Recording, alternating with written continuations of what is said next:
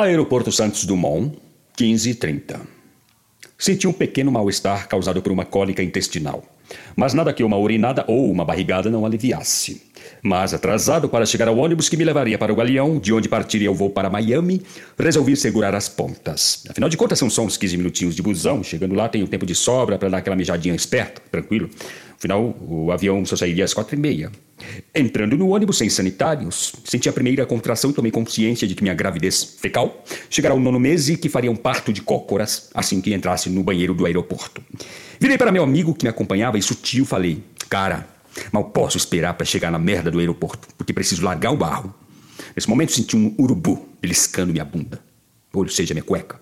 Mas botei a força de vontade para trabalhar e segurei a onda. O ônibus nem tinha começado a andar quando, para meu desespero, uma voz disse pelo alto-falante: Senhoras e senhores, nossa viagem entre os dois aeroportos levará em torno de uma hora devido às obras na pista. Ladies and gentlemen. Aí o urubu ficou maluco, querendo sair a qualquer custo. Fiz um esforço hercúleo para segurar o trem merda que estava para chegar na estação Anos a qualquer momento. Suava em bicas. Meu amigo percebeu e, como um bom amigo que era, aproveitou para tirar um sarro. O alívio provisório veio em forma de bolhas estomacais, indicando que, pelo menos por enquanto, as coisas tinham se acomodado. Tentava me distrair vendo TV, mas só conseguia pensar em um banheiro. Não com uma privada, mas com um vaso sanitário tão branco e tão limpo que alguém poderia botar o seu almoço nele. E o papel higiênico, então? Branco e macio, com textura e perfume. E, ops, senti um volume almofadado entre o meu traseiro e o assento do ônibus e percebi, consternado, que havia cagado. Um cocô sólido e comprido daqueles que dão orgulho de pai ao seu autor. Daqueles que dá vontade de ligar para os amigos e parentes e convidá-los para apreciar na privada. Tão perfeita obra dava para expor em uma bienal. Mas sem dúvida a situação estava tensa. Olhei para o meu amigo procurando um pouco de solidariedade e confessei sério. Cara, caguei. Quando meu amigo parou de rir, uns cinco minutos depois, aconselhou: Relaxe, pois agora estava tudo sob controle. Se dane, me limpo no aeroporto, pensei. Pior que isso, não fico. Mal o ônibus entrou em movimento e a cólica recomeçou forte. Arregalei os olhos, segurei minha cadeira, mas não pude evitar. E sem muita cerimônia, a anunciação veio a segunda leva de merda. Dessa vez como uma pasta morna. Foi merda para tudo que é lado, borrando, esquentando, melando a bunda, cueca, barra de camisa, pernas, panturrilha, calças, meias e pés. Ai, mais uma cólica anunciando mais merda, agora líquida. Das que queimam o fiofó do freguês ao sair rumo à liberdade. E depois um peido tipo bufa, que eu nem tentei segurar. Afinal de contas, o que era um peitinho para quem já estava todo cagado. Já o peito seguinte foi o tipo que pesa. E me caguei pela quarta vez. Lembrei de um amigo que certa vez estava com uma com tanta caganeira que resolveu botar mods na cueca. Mas colocou as linhas adesivas viradas para cima. E quando foi tirá-lo, levou metade dos pelos do rabo junto. Mas era tarde demais para tal artifício absorvente. Tinha menstruado tanta merda que nem uma bomba de cisterna poderia me ajudar a limpar a sujeirada.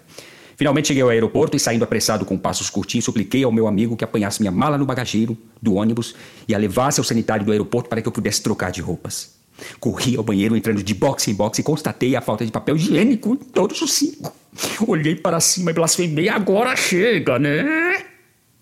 Entrei no último, sem papel mesmo, e tirei a roupa toda para analisar a minha situação, que concluí como sendo o fundo do poço esperar pela minha salvação com roupas limpinhas e cheirosinhas e com ela uma lufada de dignidade do meu dia.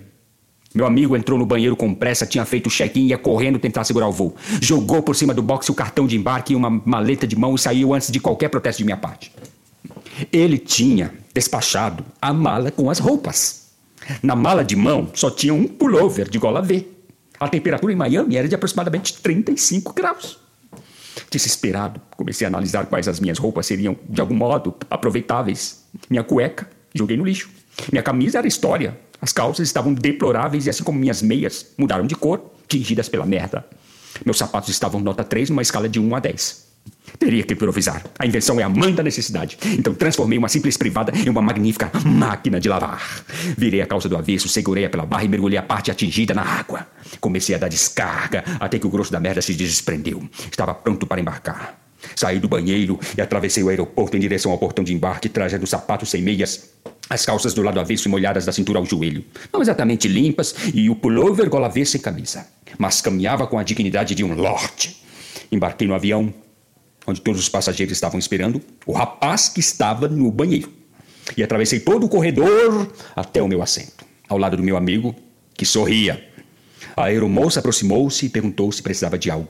Eu cheguei a pensar em pedir 120 toalhinhas perfumadas para disfarçar o cheiro de fossa transbordante e uma gilete para cortar os pulsos mas decidi não pedir.